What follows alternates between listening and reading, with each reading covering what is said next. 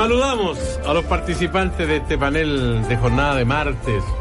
David Morales, secretario nacional de la Democracia Cristiana, ¿cómo está? Hola, hola, buenos días Sergio, buenos días a todos los panelistas, mi amigo Marco ahí en los controles, otro hispano y a todos los auditores. Ah, son todos de Diablos Rojos de Santa Laura. Así es, esperamos no congelarnos hoy día en San Carlos. Están sobre representados. Sí, están sobre, sobre, sobre mucho. Somos más de lo que creen en realidad. ¿eh? Sí, sí son, Sí. son más. Sí, seguramente. Los rojos son, los rojos Es muy son probable.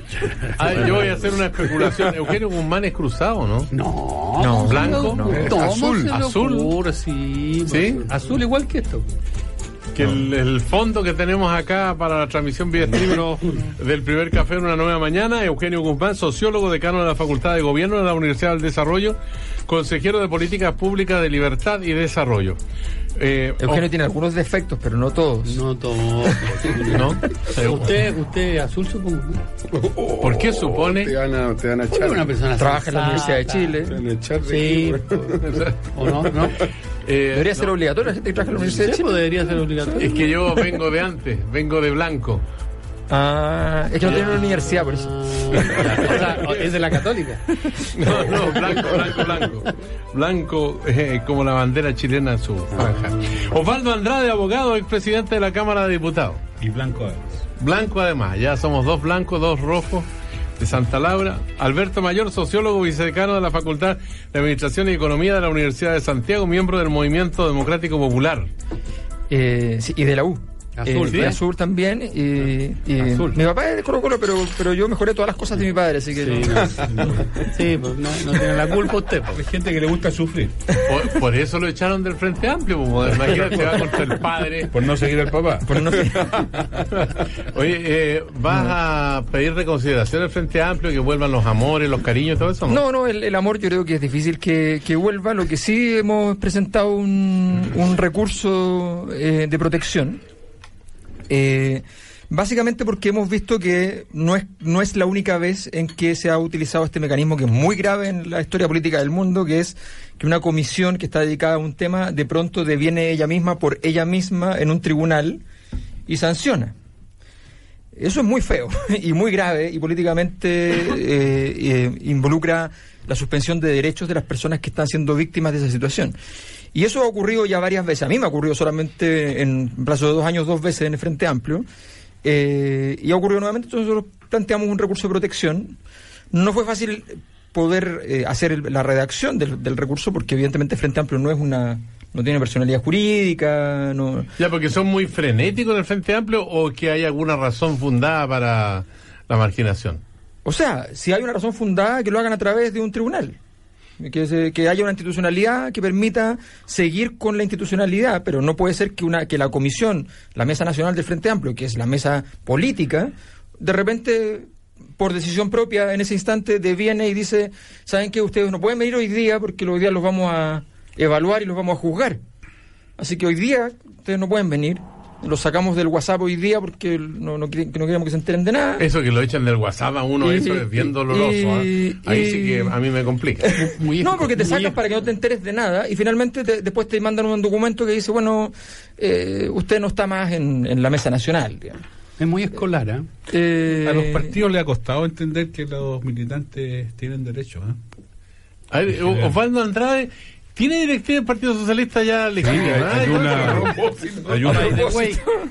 hay, una, directiva vigente que la encabeza Álvaro Lizalde, eso no ha cambiado. Lo que Pero la es- nueva, ¿cómo? cómo? Esa está todavía pendiente. ¿Sí? Eh, sí, lo, se ha demorado un poquito. ¿eh? ¿Y por qué se demoran tanto en contar los votos del Partido Socialista? Mi impresión es que pareciera que el- la demora no está en el conteo de votos, porque ya está bastante claro que la lista de Elizalde ganó y que Maya Fernández la primera mayoría individual, eso ya está consolidado, creo yo. Lo que está pendiente, según entiendo, es la... Usted sabe que nosotros tenemos un sistema de composición de la dirección y de calificación, y ahí hay un enredo en cómo se aplica la paridad. ¿No? por lista, y ahí está, y hay un enredo que es muy propio de los socialistas que inventamos cosas y después no sabemos muy bien cómo aplicarlas. Nosotros tenemos que tener una directiva paritaria, hombres y mujeres en igual número, y eso hay que componerlo, y hay que componerlo nacional y regionalmente. Y claro, se ha complicado un poquito, pero claro que la demora ha sido excesiva. Y además porque ha de- desnaturalizado y, y- y puesto el, el acento en un tema que no es, que es muy importante, pero que ha ocultado tal vez algo que es muy valioso. Votaron 22 mil y tantos. Votaron 22 mil militantes fueron a votar, algo que hoy Increíble. día es un, un acierto. Esa es la parte buena de la elección. Como todas las cosas de la vida, tiene partes buenas y partes malas. Pero, pero Osvaldo, mm, yo entendía que más bien tenía que ver con el sistema. Eugenio Guzmán. Vale decir que probablemente algunas personas no se explicó bien esto de tener dos votos y que tú tenías que decir mujer por una parte u hombre por otra. Así es. Pero entonces a ve- a veces personas votaban, usaban los dos votos en un mismo género, digamos. Y en otros casos so- solo se votaba por hombre Claro. y estaba obligado a votar por hombre y por y mujer. por mujeres. Entonces obviamente eso nulo. descuadra, Sí, descuadra se- las mesas. Se enredó un poco. Lo que no significa que no sea reprochable el dato que tenemos ya casi tres semanas y no tenemos resultados. Eso, Mm. con todas las explicaciones que haya que dar, sigue siendo un tema difícil de explicar. A ver, Eugenio Guzmán, a ver, como decano de la Escuela de Gobierno, debe entender mejor estos fenómenos que uno que es un simple No, transitador de las calles de la ciudad. un actor de la Eh, política. eh, oiga, este, este eclipse de José Antonio Caz se llama eh, Sobre la derecha. Eh, ¿Qué tan complejo resulta? Porque eh, ya que el infante Albergue se le adelantó, fue a hablar con Bolsonaro, con Guaidó y todo eso, y le cortó, le cortó el gas internacional. Pero Caz acá eh, saca fuerza de flaqueza, se instala como partido republicano, Y va a España, empieza ¿no? a reunir firmas. Va a España a hablar con Vox. Vox. Abascal. Es. Mira, Sergio, yo creo que hay varias cosas que uno debería considerar acá. Eh, yo recuerdo cuando surgió el fenómeno de Marco Enrique, ya Eh, los partidos se, de alguna manera se aprestaron a estigmatizar en ese momento a Marco Enrique, ¿ya? Lo, que, lo cual generó un conflicto, una tensión que no duró dos años, tres años, sino que dos periodos, dos ciclos electorales. Entonces, desde ese punto de vista, yo creo que hay que mirar, recordar hacia atrás los partidos de derecha, lo que eso significa, cómo tú administras eso. Después, si Marco no logró consolidar eso, es otro cuento, otro tema, pero logró formar un partido, logró tener eh, en una segunda oportunidad de lista, fue dos veces candidato. Entonces, hay que tener mucho cuidado los partidos de derecha en ese sentido, la estrategia que van a emplear para a- abordar a, eh, el fenómeno CAST. Segundo, yo creo que CAST, eh, consciente o inconscientemente, eh, eh, está usando una estrategia o ha usado una estrategia hasta ahora que es de provocación, que es la propia de un sistema en el cual la única manera de despertar los ánimos es provocando. Y obviamente le ha permitido tener medios, ¿no es cierto? Lo conversamos antes del programa, antes de ingresar a este lugar. ¿Ya? Eh, mm, eh, le ha permitido tener cámara, le ha tenido tener eh, medios, le ha permitido expresar opiniones, etcétera, etcétera. Y entonces, desde ese punto de vista, la pregunta es si esa estrategia rinde cuando tú te constituyes en partido. Porque si algo hacen los partidos es negociar, pues. si no, ¿para qué tenéis partidos? O sea, A ver, pero, pero tenemos ahí que ¿Mm? desde el Chile Vamos le han hecho cariño antes, qué sé yo, porque era de, de la UDI, gran parte de los que están ahí son de la UDI, algunos de RM también ven con simpatía, Mm. pero él no le hace ni un cariño porque si el gobierno abandonó el programa, que no siguen los principios güey, ni las convicciones y que se arrodillan frente a la izquierda, eso lo encuentro regrayo. pues. Pero es que por eso, pues, Sergio, o sea, en la medida en que tú solamente eres movimiento, ya eh, eh, tú puedes decir que se arrodillan frente a la izquierda, es un, un término complejo de entender qué qué significa, pero. Eh, eh, y por lo tanto y por lo tanto cuando por eso te insisto cuando tú eres movimiento te puedes dar no es cierto ese lujo y, y que cubre una estrategia de promoción, o sea, de, de, eh, generar, ¿no es cierto?, eh, provocación y, y- y atención.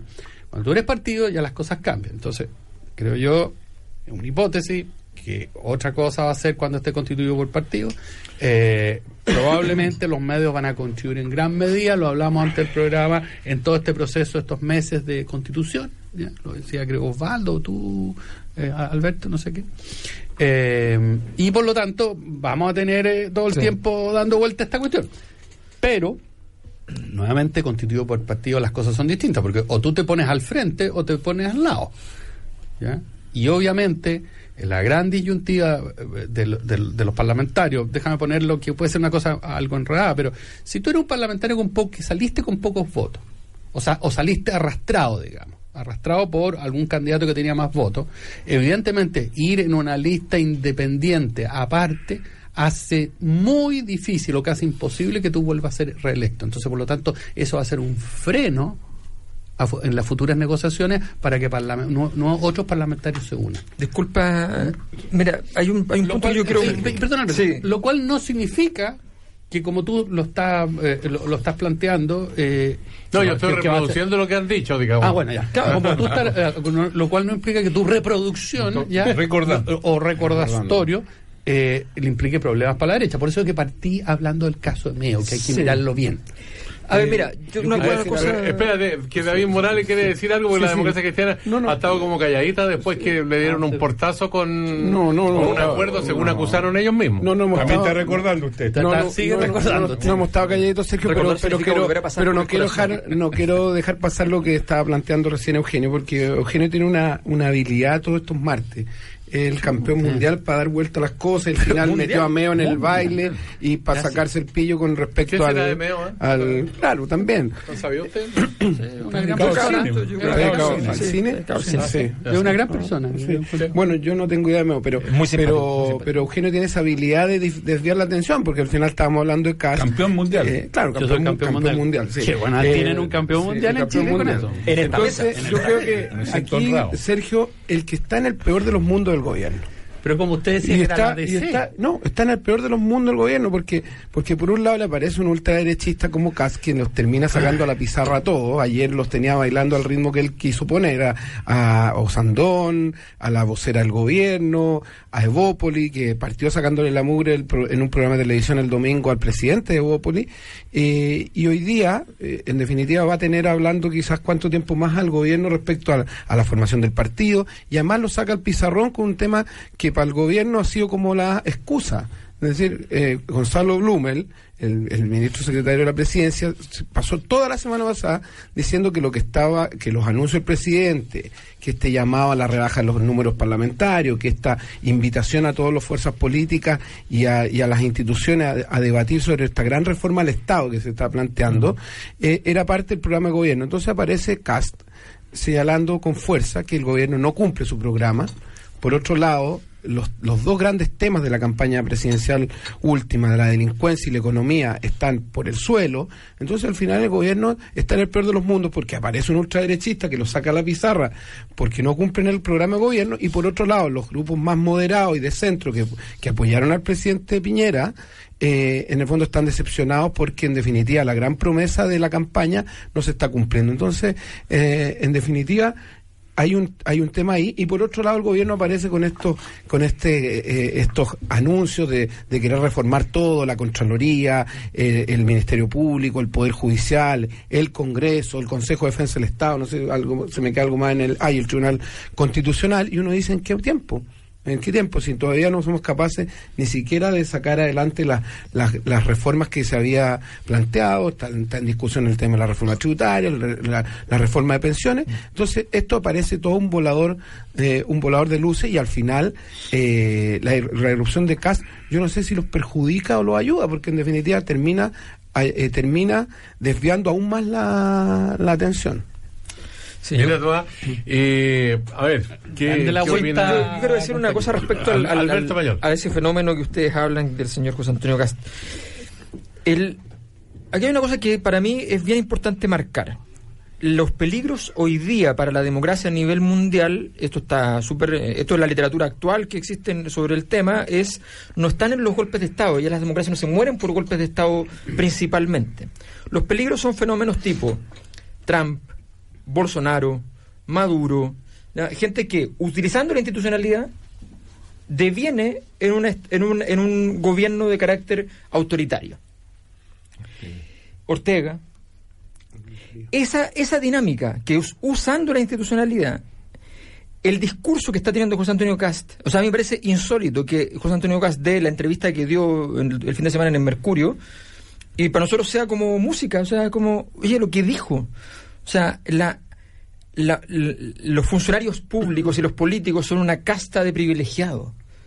Eso es el principio del fin de las estructuras estatales.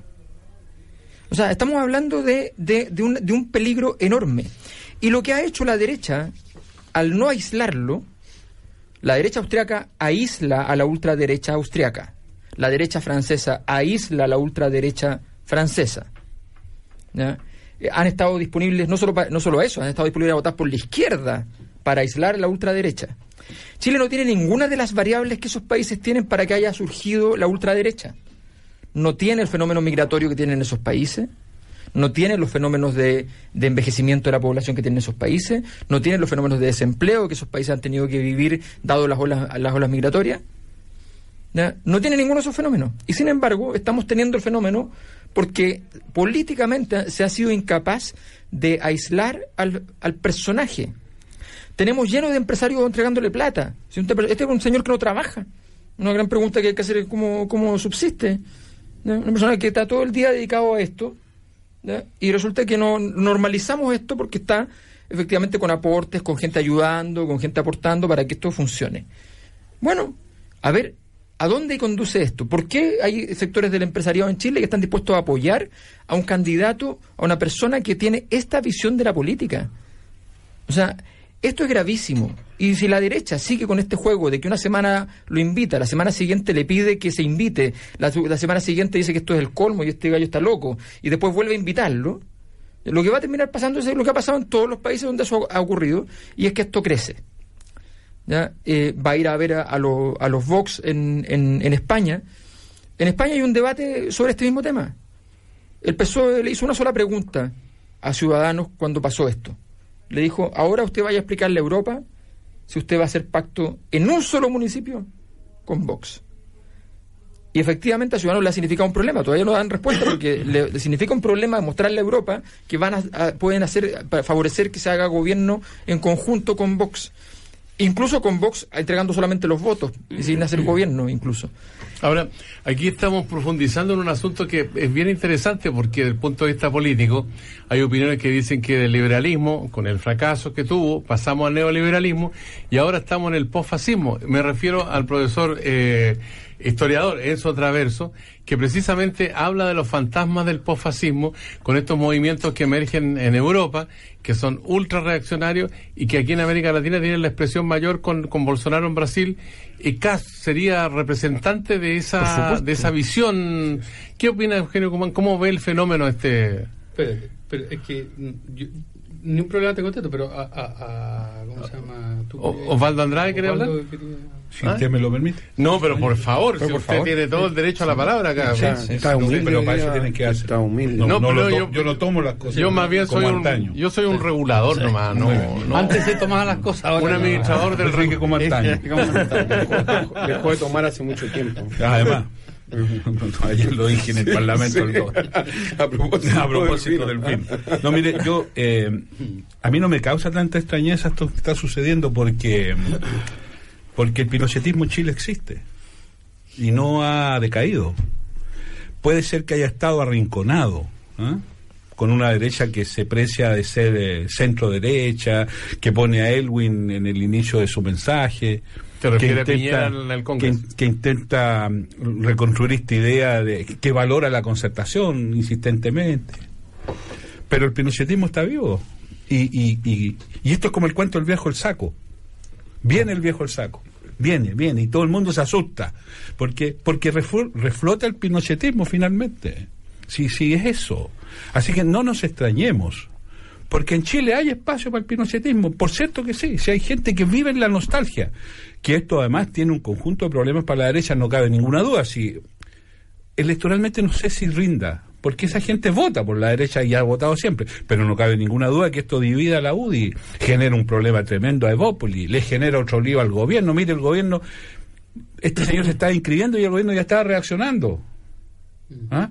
Eh, en RN el rojo era RN, o sea, por favor, o sea, hay un problema, pero yo estoy como mayor en esto, yo creo que el problema es un poquitito mayor, este viejo del saco hay que preocuparse de él, no es solo un cuento, porque cuando hay una crisis institucional tan fuerte como existe en Chile, y ha habido desidia en enfrentarla, cuando la gente mayoritariamente ya no se siente interpretada por la democracia, cuando los cabros entienden que se pueden resolver los problemas por las vías violentas, etcétera, o sea, podría agregarle muchas cosas, que surjan estos personajes, si es patético ver que le entregaron esta eh, este circulito del Capitán América.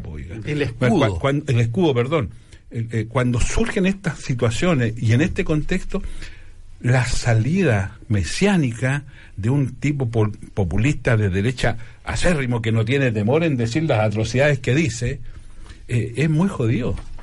Y, y yo me temo que vamos a estar seis meses hablando de este personaje, inflándole la gambucha de una manera brutal, el gobierno incluido, ¿no es cierto? Y por el contrario, no nos vamos a poner de acuerdo que al pinochetismo, que es la expresión local de una cultura mucho más internacional que se expresa en estos todas estas si, Bolsonaro es admirador de Pinochet por favor no, no otra cosa eh, nos va a tener bien complicado. Por eso yo yo le tengo temor a, a este cuento este cuento del viejo el saco que recuerdo ya no es solamente una amenaza para que los cabros se queden dormidos es al contrario es para que despertemos A ver, Eugenio Guzmán, ¿le- ¿le teme a este viejo el saco, este posfascismo que se describe por un historiador como es otra vez? Mira, yo te menos, voy a decir. menos elegante que eh, el historiador yo me claro. algo más de la cultura popular De la cultura popular. el viejo el saco el Eh, el viejo neofascismo. saco, pero el viejo el saco lo entiende mejor la gente que neo posfascismo? que posfascismo, imagínate. Es que ese es el problema de los que tenemos calle. Mm, esa es la diferencia, sí, pues como Que no los somos que post, hay muchos que el problema es cuando los que no tienen calle proponen leyes, ese, ese es peor. Eh, la Cona Mil. No, no, no, bueno, por eso que te digo. Cuando ¿verdad? llega para acá se marea. No, crea, no crea, compañero. fue formado en la. Universidad de Chile. Sí, sí, no, no crea, No, se equivoca. no, no, sí. Mira, creo, Tiene eh, sí, pues. Le primero, doy la bendición. primero cuando yo te digo, Si ya no ayuda. eh, de todas maneras. Y, y ahí, David, yo creo que eh, es pa- más allá de lo, de lo divertido y, y- del intento por motejar una argumentación, lo que importa es ver el- lo que yo estoy tratando de decir es cómo tú abordas como partido. Es lo mismo que te pasó con Adolfo. El gran error que te pasó con Adolfo, que no fue un tema ideológico con Adolfo Saldívar, me refiero, es que tú llegaste se, eh, y llegaste y dijiste, ya, pum, le aplico la ley y lo saco. Después el Partido Socialista aprendió bien y dijo, cuando habían los problemas con... ¿Quién en ese tiempo era con eh, Navarro o con... eh, ¿Cómo se llama? También lo Eh, tuvimos con Luminami. y como Nominami, etcétera fueron un poco más cuidadosos porque tú tenías aprendizaje. Bueno, ese es un problema que tiene la derecha. Entonces, lo, que- lo que te estoy diciendo, estoy Con reconociendo. Luminami Carlos para. que con Sí, Carlos, no, por supuesto, con Carlos. O, o con Ampuero, no, ah, ¿cómo se llama? Con. eh, Con Amporo también, porque que- del, del Partido Socialista, También. pero de los años No, 50. no, no, no, te estoy hablando Ampuero, lo- lo que te- es el problema de tener ochenta y tantos años. Con ese problema, ¿no? No, te estoy hablando del que, que era, que fuera mm, candidato por la, por la séptima, el que era diputado. Eh, Aguiló. Aguiló, Sergio. Sergio Aguiló. Sergio. Que volvió al redil, ¿ah? y que volvió al redil, pero se fue a izquierda gente- cristiana y estuvo la en- gente en esa- se demora, pero vuelve. Sí. Ya, Sin necesidad eh, de recursos entonces- de protección. Entonces hay un tema de cómo tú analizas el problema de qué es el problema que va a tener la derecha si es que efectivamente Cast es- tiene capacidad de movilización. Y, y eso es lo que estoy mencionando, ¿ya? Ahora, yendo al plano que están hablando ustedes de cuán peligroso es Cast. Am, yo tengo la impresión de que en la medida en que tú te institucionalizas como partido ya no puedes seguir en esa lógica provocadora. O sea, a ver, hay bastante, o sea, no puedes, o sea, por definición tienes que entrar en, en una lógica distinta y tienes que morigerarte. Como dice el Mercurio, eso es casi cierto. Ah, es casi bueno, verdad. Casi bueno, verdad, pero- pero suele ocurrir así. Eh, claro. Pero Trump lo hizo. Bueno, pero es Se que comió ese- igual el partido. Bueno, es que ahí vol- volvemos entonces a lo otro que ustedes están mencionando, lo que hay detrás. Si Cast logra tener eco o caja de resonancia, no es porque sea neofascista, postfascista, eh, eh, sub o sub sub postfascista, no. O viejo el saco. O el viejo, no, es que el viejo el saco es más interesante, sino que es porque hay elementos que hay detrás que hacen sentido a la gente. si, si ese es el punto. Entonces volvemos al tema más de fondo, la efectividad de la política y ahí cómo nos ponemos de acuerdo, cómo los partidos institucionalizados resuelven problemas para que no te pase lo que han ocurrido en otros tiempos, a propósito de tiempos pretéritos, o- o- como puede ser ah, incluso hasta antes de la Segunda Guerra Mundial, para no pa- pa poner un, un- un alcance de tiempo alejado. Eh, entonces, ent- entonces desde ese punto de vista, yo te digo, eh, creo que va a ser muy importante el tratamiento mediático que se le dé a Cast.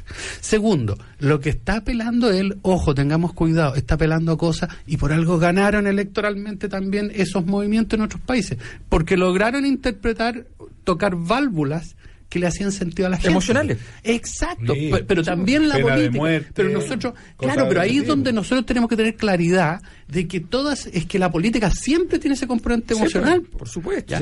Bueno, Ahora, ahora, más del el 8% de la votación. bueno, por eso. El fascismo es un derivado del entonces, ahora, lo que a mí me- no, me, no me gusta por un tema de rigor, de significado, ¿qué significa? Hoy día fascismo no tiene mucho que ver, creo yo, la identificación, sirve como, como arma retórica para poder... No, no, yo te voy a dar una definición Eh, ya, ya me la Sí. Pero, pero un segundo.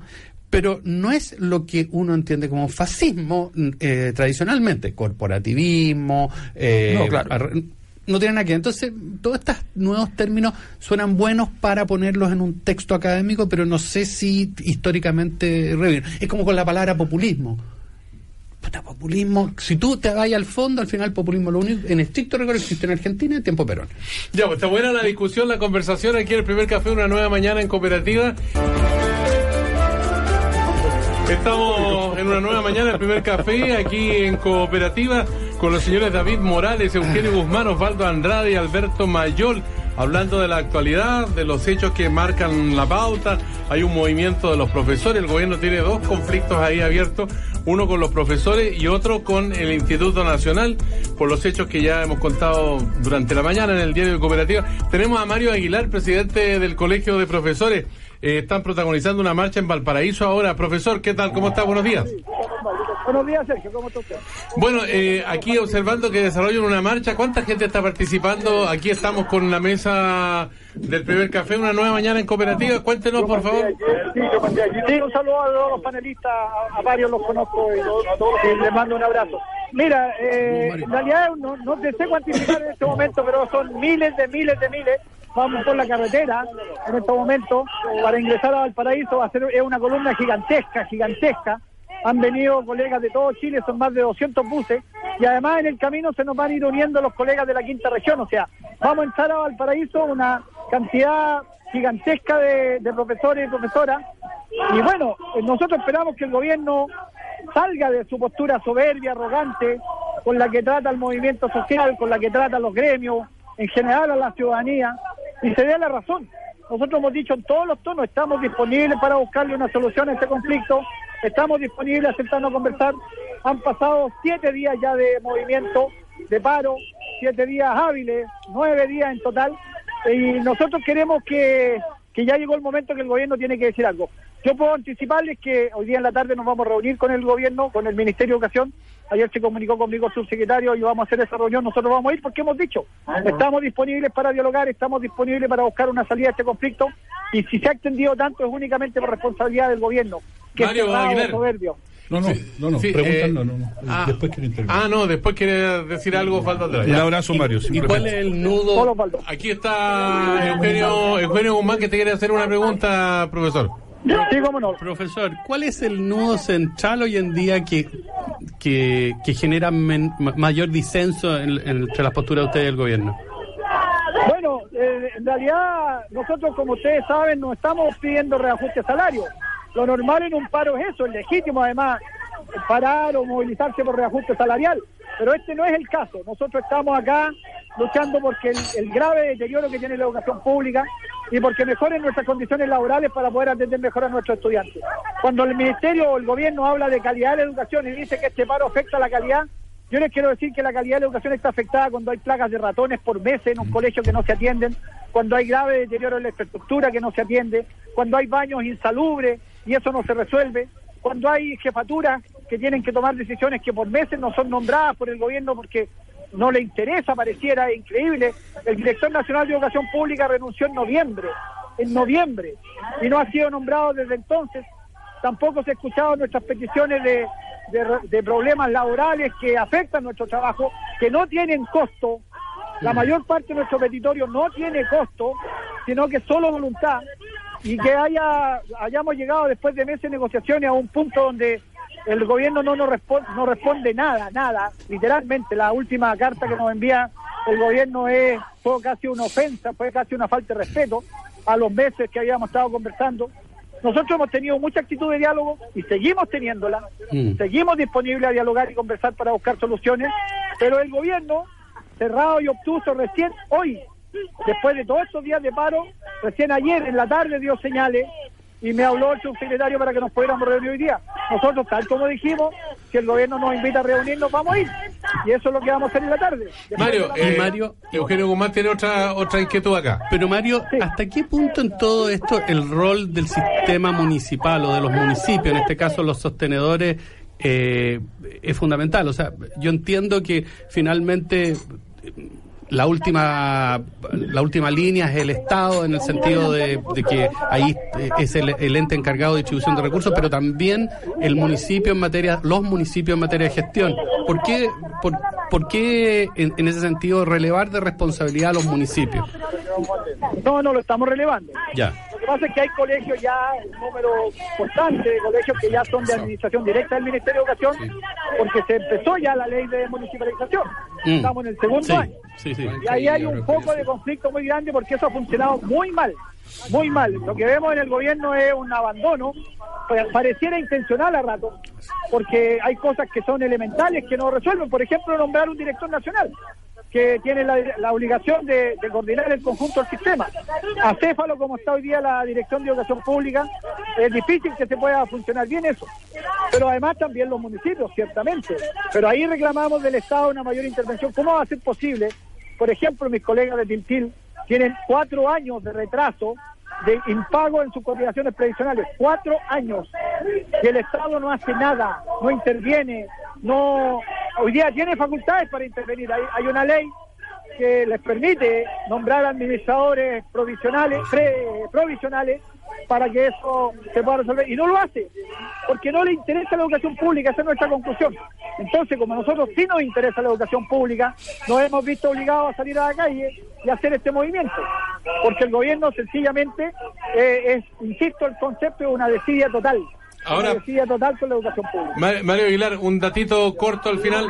Eh, ¿Esperan ser recibidos la directiva por eh, representantes del Senado, la Cámara de Diputados, no? Perdón, no lo escuché bien. Si, si nos van a recibir alguna a la instancia directiva del Senado o la Cámara. Sí, sí, tenemos agendada una reunión con el vicepresidente del Senado, con el presidente de la Cámara de Diputados. Ellos van a estar sesionando, pero nos han mandado, todas las bancadas nos han dado su apoyo, excepto Chile Vamos. Pero aún incluso Chile Vamos, no, hay parlamentarios que me han llamado para preguntar cómo podemos resolver este conflicto. Diga, hay más preocupación incluso en los parlamentarios de Chile Vamos que en el propio Ministerio de Educación y en el gobierno, pero sí vamos a estar con ellos.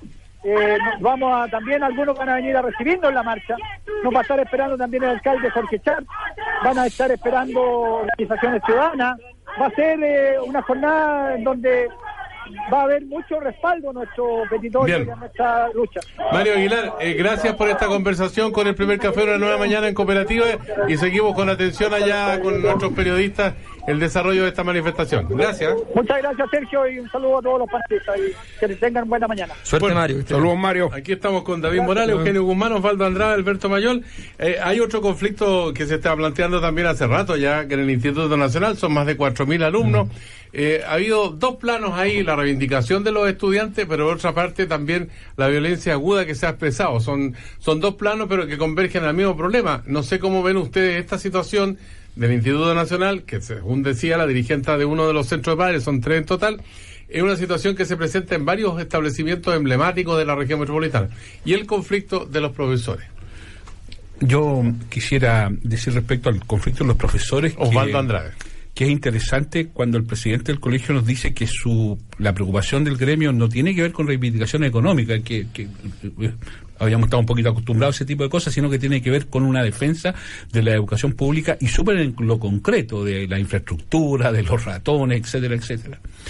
Y, y, y- y es notable la eh, incapacidad del gobierno de enfrentar el problema, porque esperar una semana para recién reunirse creo que es una demostración. O sea, más de una eh, semana. De hecho, pero a propósito sí, de lo que él decía, sí. yo tengo la impresión, eh, Sergio, que en esto la ministra está al borde de- del cumplimiento de sus deberes. Sinceramente, está al borde. Yo creo que valdría la pena mirar un poquito más, porque, porque no es razonable que se genere un conflicto de esta entidad y, y- y las respuestas no sean, o sea, esta, esta señora sigue hablando, no sé, de, de habla segura, seguir hablando mientras está sucediendo estas cosas.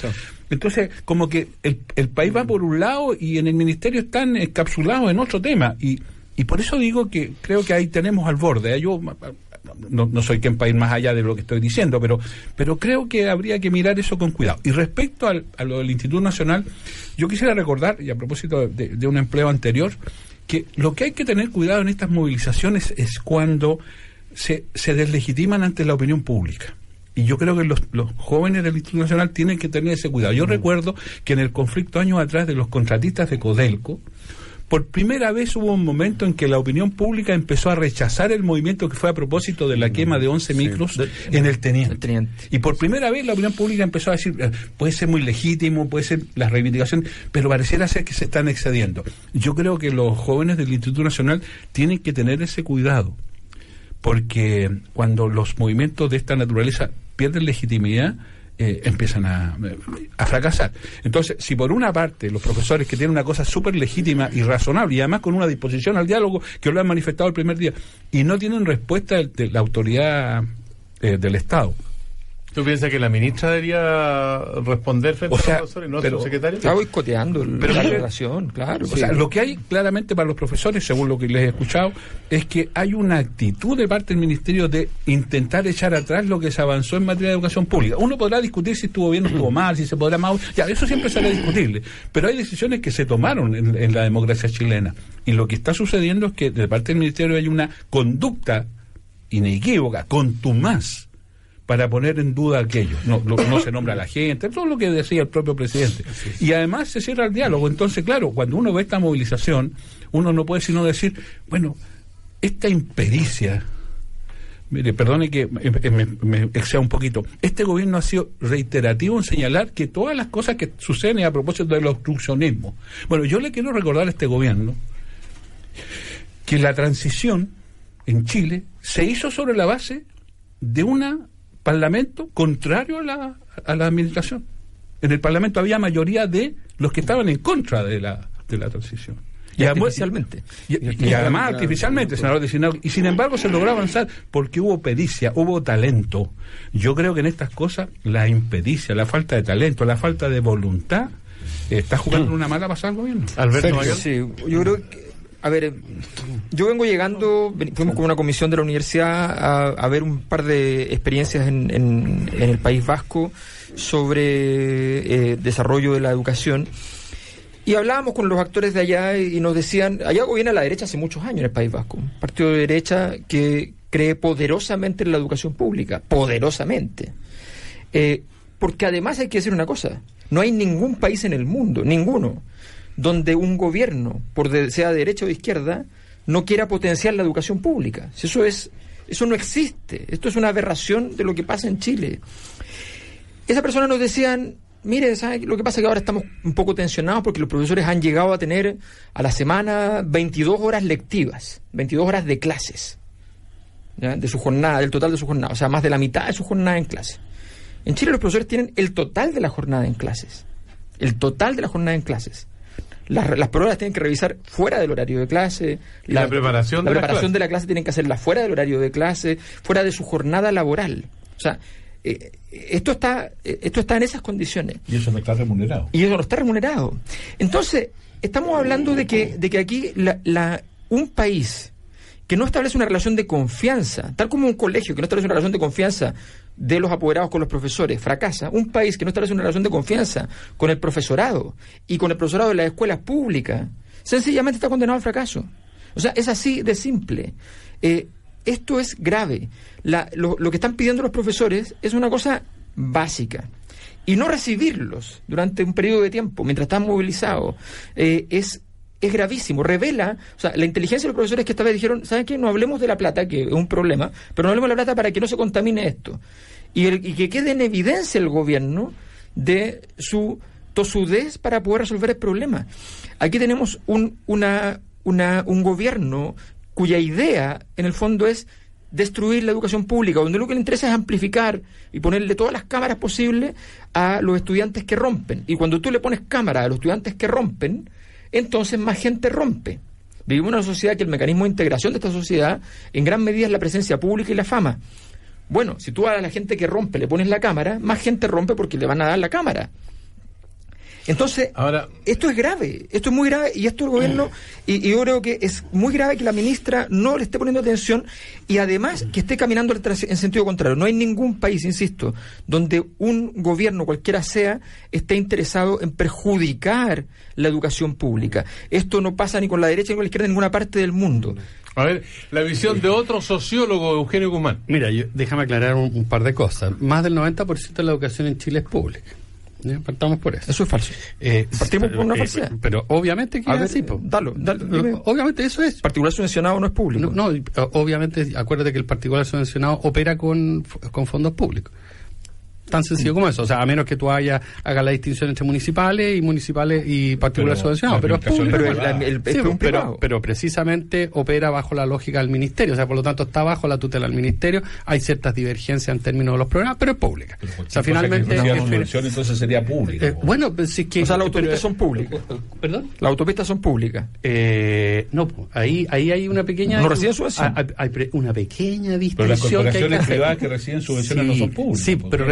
Reciben subvención del Estado, están sujetas a la normativa del Estado, están sujetas a, a controles, están sujetas a, a, a- a reglamentos, etcétera, etcétera. No Entonces, por lo tanto, decir Las que... también. Eh, eh, sí, pero tienen mucho más margen y, y eso, lo, y eso lo saben. Por eso, obviamente, u- eh, tienen mucho, Vamos son al mucho punto, más vamos Entonces, entonces, Sí, disculpa. entonces Vamos. primera cosa es gran no pero es que es verdad o sea estamos bajo un sistema que es, opera bajo la lógica de subsidios que son del Estado y normativas que están puestas por el Estado entonces decir que se está tratando de destruir eso yo creo que es un poco exagerado ahora otra cosa distinta es un proyecto que se aprobó democráticamente, como dice Osvaldo, está bien, pero eso no significa que el proyecto era bueno y se advirtió de los problemas que tenía en términos de operación, de implementación, de ejecución, etcétera. De allí a decir de que es que, que el gobierno está ciego a eso que el gobierno no quiere hacer nada con los colegios, yo creo que un poco salido de rosca. El tema de las malas condiciones de los colegios, algo que se arrastra hasta hace bastante tiempo y, y también responde, en el caso de, de, de- de- los colegios municipales, precisamente a la falta, ¿no es cierto?, de gestión de los municipios. Dejémoslo cuestión. Más allá que la ley recién empezó y está operando en, no, no en la mayoría de los No, colegios. ustedes lo municipalizaron. En, un- en una, en una- en una minoría. Entonces, en A la, sabiendas que se en- iba a en la gestión de, de, eso- de, de- de esos municipios. Decir que la ministra quiere, no, no, no, está boicoteando, está obstruyendo, yo también creo que es una exageración. A ver, habría que ver las, las situaciones en las cuales se empezó a, eh, ¿no es cierto?, a escalar el conflicto, es una cosa, porque si no tendríamos que decir que todos los ministros, tanto en este gobierno como en otros gobiernos, cuando han enfrentado huelga, han sido obstruccionistas, y la cual no es verdad. Todos sabemos que la política opera con mecanismos en que de repente uno rompe la- las reglas la- la- las reglas de negociación precisamente pre- para presionar o conseguir otro objetivo. Y por último, yo creo que eh, a mí me parece loable, eh, estoy de acuerdo con, con Osvaldo que el objetivo de una, de una manifestación como esta está bien, está, está en la buena línea, así eso no hay problema. Pero lo otro no estoy para nada de acuerdo que haya obstruccionismo, que se quiera destruir la educación pública. Ah, O sea, e- eso tendría que ser mucho más explícito. David sí Morales. Sí, David bueno, Morales, yo- vamos- la verdad es que yo creo que, la, que en la línea de lo que plantea Osvaldo, creo que la ministra eh, a esta altura quiere la crisis completa de la educación pública. No se explica de una manera distinta. No se explica de una manera distinta. Nosotros como directiva del partido estuvimos hace 10 días con la directiva del Colegio de Profesores, donde nos plantearon esto y otros temas, y donde el énfasis eh, que, que hacía Mario Aguilar, que lo dijo ahora en, la, en, la, en su intervención recién, es que no estaban, no estaban por es una de las primeras veces que, la- que el centro no, no tenía que ver con remuneración. Y yo fui alcalde y tengo muy claro lo que lo que pasaba con las movilizaciones de los de los profesores todas muy legítimas pero donde el, el elemento central era siempre los temas de remuneración. Hoy día no lo es. Hoy día en el proceso de municipalización estamos con un, un funcionamiento pésimo. O sea, no solo no se ha nombrado el director, eh, el director general. En, el- caso de, de- Barranca y de la Araucanía Sur, sobre todo en el caso de la Araucanía Sur, tenemos colegios sin vidrio, sin calefacción en, en, en, en, eh, la, en la novena región y, y no hay nadie que se haga cargo. Entonces, al final, no puede ser tan ineficiente un sistema que no se haga cargo de cosas tan básicas como eso. O sea, lo, lo que hay detrás de eso es una situación ideológica de no querer hacerse cargo de un tema que, eh, que está establecido hoy día por ley. Entonces, ahí hay un tema, hay un tema muy, eh, muy grave de, de la, de la ministra y yo creo que efectivamente ella ya está en el límite de no estar cumpliendo con, con lo mínimo. O sea, no solo la voluntad política de sentarse con un gremio que le está diciendo, ministra, queremos discutir de los temas de fondo.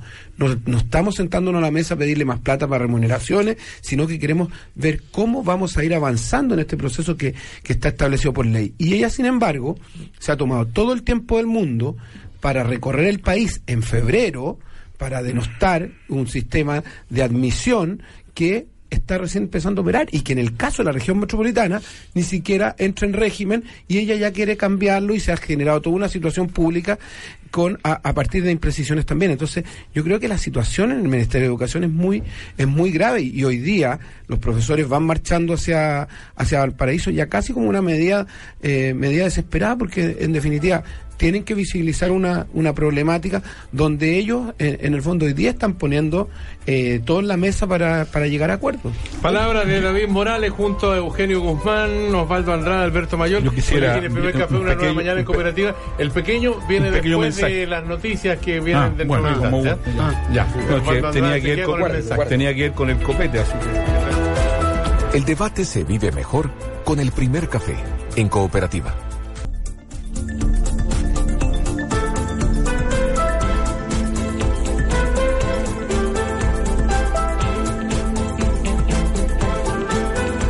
Hoy estamos trepidantes esta mañana, vamos rapidito acá en el primer café, una nueva mañana en cooperativa. Alguien me afanó el libreto, estoy hablando en argentino. ¿se dan Sí, ah, sí, está muy... eh, Te dicen chicho. en argentino. David Morales, Eugenio Guzmán, Osvaldo Andrade, Alberto Mayor. Aquí faltan las medias lunas, ya estaríamos listos. Claro, Eugenio Guzmán. Don Sergio, Bueno. yo quisiera, si usted me Osvaldo permite... Andrade eh, quedó con su pequeño apunte y, y estaba como que ya La se soltaba pasada. la lengua. La Sí, sí, sí. No, lo que pasa es que a propósito que los, los profesores van al, a la- al Parlamento y, y a propósito de que en el Senado se tomó hace días atrás la decisión de que no va a haber consumo de alcohol, lo que me parece muy bien, que fue una decisión que la Cámara se tomó en el 2016. Yo quisiera pedirle ¿Quién era presidente del 2016? eh, el suscrito. ¿Sí? Sí, ¿Y usted pidió que no se consumiera alcohol sí. y no le hicieron caso. No, me hicieron caso Ah, absolutamente. caso, sí. ah. No solo eso, sino que además terminamos con los viajes en primera clase. No, sí hubo varias cosas que desgraciadamente en la vorágine de las Pasaron- malas cosas pasaron. Ahora, eso es lamentable que no se explicite eso, porque yo creo que la mayoría de la gente no tiene idea. La gente cree que los parlamentarios tienen un sistema de jubilación especial, Sí, claro. que se van con un, un bonos de retiro, que tienen un sistema de salud distinto. Bueno, y eso no lo que- dicen los medios. Bueno, pero lo que quería aprovechar de... Las vocerías del Parlamento no lo, no lo hacen, porque tienen que Sí. destacarlo. Bueno, porque los medios no lo, no lo expresan, si, también, si es público. Claro, puede ser también. ¿eh? Pero lo mío era más pedestre. Ah, Yo quisiera desde esta tribuna pedirle al Senado que, aprovechando la oportunidad, se hiciera cargo de un proyecto que le reconoce fuero a los dirigentes sindicales de los profesores, que no lo tienen. Mire usted la paradoja. Todo el mundo reconoce que son dirigentes gremiales y no tiene el fuero que tiene el dirigente sindical normal. Y son 80.000 los profesores en todo el país. Por solo ser profesores. Sí, no, no, por el, por Entonces, los, los tal vez, colegiados. junto con estas otras medidas que son... los colegiados, lo que pasa es que, que al final los, los profesores que lo que hacen terminan formando sindicatos para tener fuero, que no es que, que no es lo, la, que no es la fórmula que debería usar. No, o sea, habría, hay un proyecto ahí que le reconoce, que establece sí una, porque son altos, pero que quedó trancado en la Cámara, se aprobó en su momento y quedó trancado en el Senado, a lo mejor junto con la eliminación del copete, sería bueno Agregar eh, esto agregar porque- estas cositas. ¿no? Ahora que van a tener mayor lucidez a propósito de que no, no va a estar los efluvios Sí. alcohólicos. Eh, oye, disculpa, el, el- el copete, ¿tú te refieres que, en, que en el, en el Senado hoy día se, se consume Alberto Mayor. eh, eh, alcohol El del almuerzo, claro. en el almuerzo? ¿Y eso es bajo horario público o, o es pagado por el...? No, no, eh, a ver, cada bancada tiene su comedor Sí. y almuerza como bancada, aprovecha que se, Claro. y ahí se puede consumir eh, Alcohol. eh, vino, eh, al- Vino. alcohol no. Vino. Y en la la cena, la noche pesada, no se cen- las cenas son bastante más me- menos porque la mayoría se vuelve a Santiago, sé yo. Entonces, lo que entiendo que el Senado ahora determinó es que ya no Ya no haya hay ese nada. acceso. Y lo, lo más anecdótico de esto es que había una proporción entre la bancada y la cantidad de alcohol. Pues entonces las bancadas chicas tenían una proporción de consumo enorme. Dos botellas para una bancada de cinco. Era muy, muy. En cambio, las bancadas más grandes. ¿Y qué pasaba con los independientes? Oye, eh, eso sí que tenían una... Tenían claro. su garrafa propia. Un chimbombo. de- Claro, claro. ¿Ah? Oye, bueno, a, a todo esto es que es una buena medida en todo caso, ¿ah? Y hay universidades, por ejemplo, en nuestro país que no se permite el consumo de alcohol ni en los aniversarios, ni en las licenciaturas, solamente juguito Sí. de fruta natural.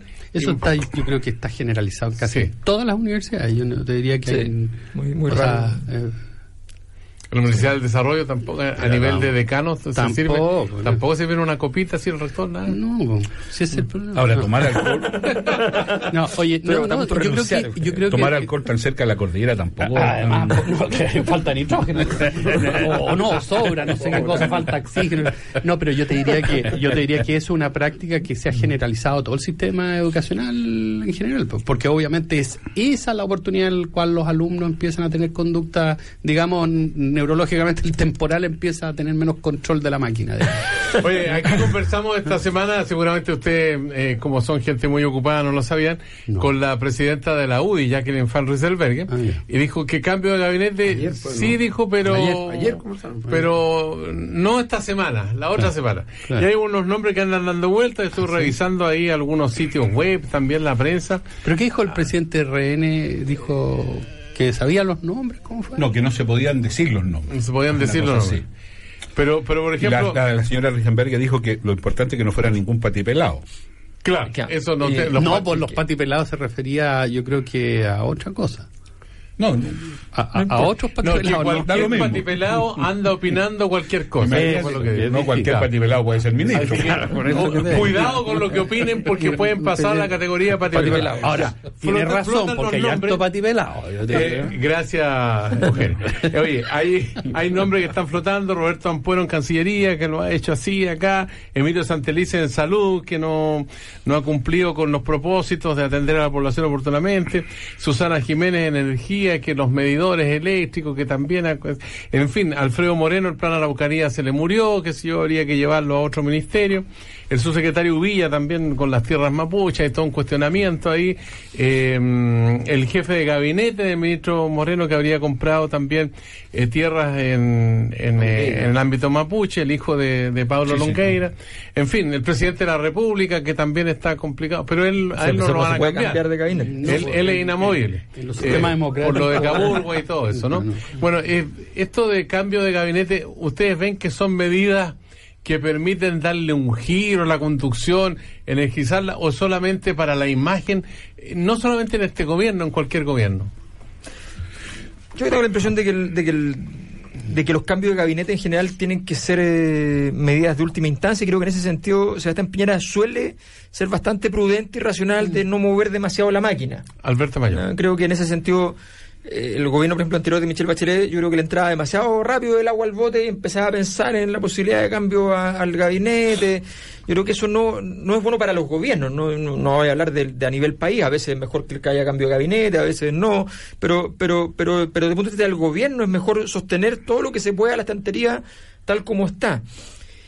Tú planteas una serie de nombres que tienen razonabilidad de cambio, pero, pero el presidente Sebastián Piñera en eso eh, suele ser muy personal, o sea, suele decir lo que a él le parece que va a potenciar lo que es su visión de este, de, de- de su proyecto, y sobre todo suele ser bastante orientado a esta cosa de las encuestas. Por tanto, lo más probable es que él esté preocupado de poner nombres que vayan a generar un impacto y no, no necesariamente generar una articulación dentro del ministerio, pero un impacto que permita subir tres o cuatro puntos o romper la, la inercia hacia abajo. Yo creo que la única preocupación que tendría, si es que lo hace, porque cuando lo hace, abre la puerta al, al cuestionamiento. Si dices, "Mo, vamos a hacer un cambio de gabinete, entonces dicen, "Ah, ¿y por qué no Andrés Chadwick? Por ejemplo, él no quiere sacar a Andrés Chadwick. ¿Y es que? Andrés Ch- Chávez lo respaldó fuertemente, le, le asignó misiones que las ha estado cumpliendo con mucha intensidad, fiscal nacional, corte Bueno, pero, Suprema, pero, pero, pero el señor Chadwick tiene un, tiene, tiene un pequeño problema, es que tuvo un terremoto grado 9, ¿ya? con una decisión personal de él, donde errores personales de él, ¿ya? donde res- respecto a la, a, a la muerte de Camilo Catrillanca. Entonces, evidentemente no es que no es que sea así como, ah, no, pero es que ahora lo ha hecho bien. O sea, cuando tú, te, tú cometes errores de políticos de esa envergadura, suele haber un costo. Pero bueno, pero yo sé que no lo va a cambiar. O sea, Sebastián Piñera, la única vez que cambió un ministro del Interior, cambió a su mejor amigo por el primo. O sea, eh, no, no, no va a encontrar a alguien más cercano que, que, que Andrés Chávez para poner de ministro del Interior y por tanto no lo va a cambiar. Y creo que en ese sentido es una gran lección para muchos presidentes, Michelle Bachelet incluida, que, que eh, sacó a, a su ministro cercano y puso al jefe de la oposición de ministro, o sea, de Interior. Entonces, ¿Quién es el jefe? de la Burgos, pues, se dedicó a decir que está en contra de todos los proyectos. A lo que no se cambia, eh, dicen los que saben de política, Sí. uno mira de afuera, no me está cosa. Sí, pues, que los ministros de Hacienda, por ejemplo, no se cambian porque eso produce Bachelet, desconcierto. Bachelet lo cambió. La cambió. Bachelet lo cambió. Pero sabe, yo, yo, que- lo dije o sea, hace tiempo discutimos esto mismo. Yo encuentro súper inoficiosa esta conversación, pero por favor no, no lo tome como una censura. En el siguiente sentido, pues, pues, sabe, porque da lo mismo. Si, si el gabinete es Piñera. Pero por, por favor, mire, el, el Ampuero, presidente, imagínate. eh, los demás son, eh, no, no quiero decir amanuenses, porque sería un poco exagerado, pero andan por ahí, porque es Piñera. Si Piñera va a la cuenta pública y mire qué logra, que des- inmediatamente después, a los 10 minutos, los ministros salgan a dar explicaciones. Los ministros están para dar es- explicaciones, no son parte de la gestión de gobierno. Entonces, la nómina que usted podríamos agregar mucho o, o no poner ninguno. Porque finalmente él, es el hombre, esto es lo más, esto es lo más- porque además él sabe más que él sabe más que el ministro de Hacienda, sabe más que el ministro de Relaciones Exteriores, etcétera, etcétera, etcétera. Entonces, el, el- único sentido de un cambio de gabinete es que quisiera expresar un, un giro, un reforzamiento, algo, y no se vislumbra eso, más bien lo que hay es una cierta inercia. Eh, mire usted, ya, ya vamos a crecer menos del 3, ya, por- ya la culpa es de Trump, ya, y da lo mismo, vamos a crecer menos, ya no se va a cumplir. Los tiempos mejores ya, por favor, ya nadie insiste en aquello. Chile en marcha de ahora. Claro, marcha para Marcha- dónde, no sé. marcha. ¿eh? No sé, las la marcha marchas de los profesores. eh, Claro, o sea, yo sinceramente, don Sergio, creo que eh, eh, el hombre es el hombre y, y hay que... Da lo mismo que sea ministro, Sí. ¿cierto? Me siento impactado, Eugenio Guzmán. Es inútil esta conversación entonces. No, no, inoficiosa. No, no, yo, yo entiendo lo que quiere reci- eh, eh, expresar eh, Osvaldo. Mira, yo, yo te diría ¿Tú piensas que, Piñera es amo y señor del cuento, sí? Voy a eso. ¿Usted intenta- los quiere interpretar a don Osvaldo? ¿Ah? ¿Usted quiere interpretar? Eso, vamos a, vamos Desde a- la doctrina. desde- o sea, un gran desde la, de- de-.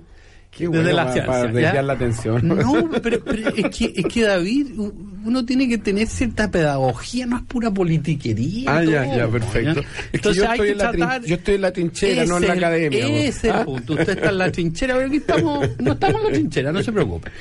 Ya, mira, yo creo que en los regímenes presidenciales lo que caracteriza es que los ministros son realmente válvulas y tú las puedes levantar, subir cuando quieras. O sea, eso es parte de. Y dependiendo los liderazgos, dependiendo la fisonomía que tú tienes con tu relación con, el, con los partidos o con el Congreso, bueno, tú vas a tener un presidente con mayor liderazgo, con mayor dominio, menos dominio, se van a asustar unos más y otros menos, es parte de cómo funciona el régimen presidencial.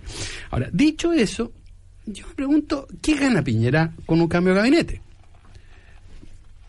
Esto es como tener un respiro, pero como o- o fluyen las noticias, las noticias están fluyendo muy rápido, entonces el impacto, ¿cuánto dura el impacto? ¿Cuánto duró el ministro pasado? 24, menos de 24 Por horas. eso mismo, lo- por eso mismo, ¿cuál es el impacto que pueda tener esto? El fin de semana. Ya, entonces políticamente, políticamente no lo, bueno, el fin de semana. Entonces, Sí, pues, si políticamente, Rojas ¿Qué hizo el fin de semana? por eso, ministro. por eso mismo, el impacto político en términos de dar respiro, si es que se necesita, eh, Piñera necesita respiro, yo creo que muy poco, o sea, es poco eficiente.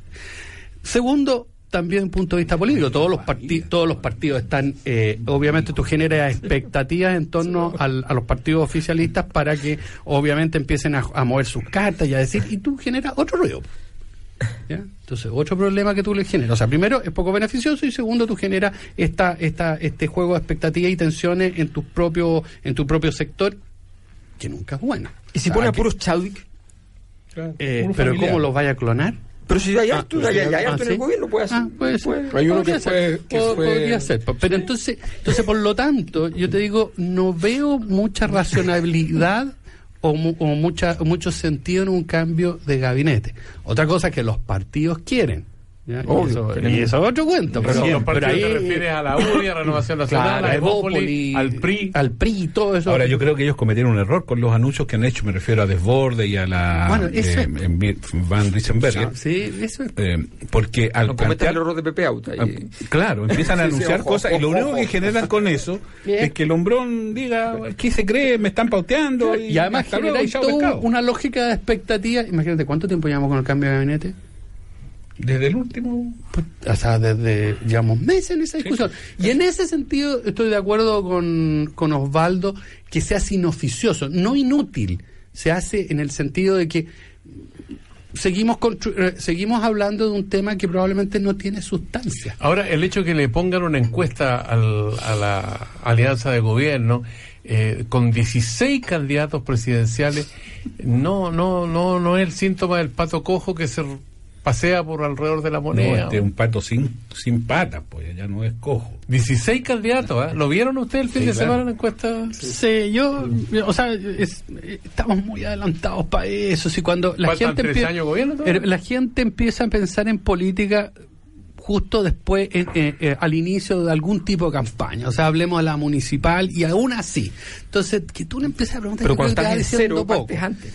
Claro, pero, pero Cuando tienes ganas. A ver, David Morales. ¿cómo, ¿cómo ve estas candidaturas presidenciales? 16 candidatos vi yo el fin de semana. sea, de la derecha y de la centro derecha. Gente con oportunidades no, como quiero, Alaman. no quiero ser eh, infidente, pero Figura una de las cosas que le planteamos ayer en la conversación con el ministro Chadwick tenía que ver con eso, con que el, el gobierno eh, o el ministro del Interior ha sido encomendado por el presidente a buscar un gran acuerdo, eh, ya conversó con el PPD, con, los, con el Partido Socialista, ayer con nosotros, pero el gran problema que tiene es que este gobierno se terminó desde el punto de vista político se terminó porque, en definitiva, ¿en qué momento vamos a hacer esas reformas políticas de fondo cuando Alamán ya declaró su intención de ser candidato?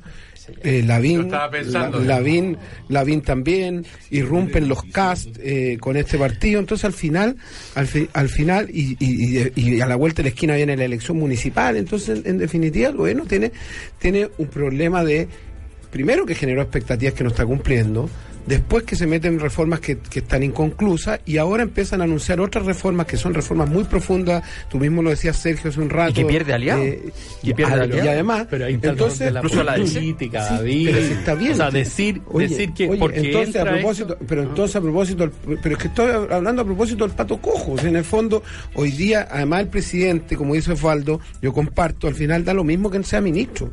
Si, si este cambio de, gabinete eh, se viene anunciando, se viene pidiendo, porque el gobierno está No, inmovilizado. porque no está anunciando haciendo- no, lo, lo tienen anunciando Sí, los partidos. Sí, los partidos, a eso me Ya, refiero, ya, pero son ya, en el fondo se supone que el sustento claro. político del presidente son sus propios partidos. Entonces, al final vienen pidiendo este cambio de gabinete. ¿Por qué? Porque el gobierno no está cumpliendo con la pega que tiene que hacer y, y se, y se abren más flancos. Entonces, al, al Pero final saca de- algo, ¿tú crees que pero- haciendo un cambio de sea, gabinete? yo creo que al final del día por la personalidad de Piñera da lo mismo que sea ministro. Este gobierno se terminó cuando se instalan los candidatos presidenciales. Entonces, al final, quién sea ministro, quién no sea ministro. Además, después van a empezar a sacar la cuenta. Van a sacar al ministro de un lado, de Renovación Nacional, y este gallo que pusieron, ¿es más cercano a Alamán o a Osandón? Ah, no, es cercano a, a Alamán. Ah, entonces el presidente quiere hacerle un gesto a, Alamán. ¿Es más Ya. cercano a Lavín o es más cercano a Cas? Señores, David final vamos a Morales. Guzmán, Pero vamos a entrar en una- discusión. Sergio, no, es que hay una cosa muy importante. Vamos a entrar en una discusión si que no tiene sentido. Pero si tú dices eso, tú estás diciendo una cosa muy grave. Tenemos un problema en la democracia chilena. O sea, que los gobiernos duran no cuatro años, duran un año y medio. Depende, pues. Ya, entonces ese es el Depende. problema, lo- el problema de la Depende- política depende se hace mucho más profundo. depende del Bueno, liderazgo si presidencial, pero depende- lo mismo Pasó con lo, lo mismo pasó, pasó con Piñera uno, lo pasó con Piñera 1, pasó con Bachelet uno. con Bachelet 1, entonces es un problema un poquito más complicado. Le estáis diciendo, Es estáis diciendo Obvio, que la política dura un año. Bueno, ¿dónde está usted entonces para La diferencia- les voy a dejar para la reflexión tango, ¿dónde y sugerirle la ¿Dónde revista? Mensaje ¿Dónde que salió, la revista Mensaje que está circulando y viene aquí un análisis completo de eh, la promulgación por, el parte, por parte del Papa Francisco, una nueva ley que representa un instrumento concreto de prevención que garantiza la rapidez, transparencia y rendición de cuentas en el tratamiento de las denuncias sobre abusos. La revista Mensaje y la revista Occidente dice cantemos la gloria del barrio Yungay, 180 años cumplidos del barrio Yungay Aquí, y también los- los trae un especial de tango, burlón y compadrito, la revista Occidente. Eso es lo que tenemos Ya. en este momento como sugerencia de lectura. Muy bien. Eh, Pero eh, lo tomamos como una sugerencia sí. nomás porque Sí. lee al Papa Francisco. Váyanse escuchando Cooperativa o Cooperativa.cl eso sí, eso sí. porque ahora viene todo el Mundial de, fútbol femenino. Será hasta la vista, Vamos señores. Chile, vamos Muchas Chile. gracias. El primer café en cooperativa presentaron Red Salud, mejor salud para Chile. Parque Cousiño, en la ciudad, otra vida. Volvo Iron Knight, el camión más rápido del mundo. Que sepas opinar, nos importa. WOM y Posgrados Universidad Alberto Hurtado, un grado más de pensamiento. Cooperativa. Todas las noticias, todos los días, todo el día. En Cooperativa, tecnología, innovación y tendencias. Con Mauricio Bustamante. Una presentación de No Sufras Más. Véndenos tu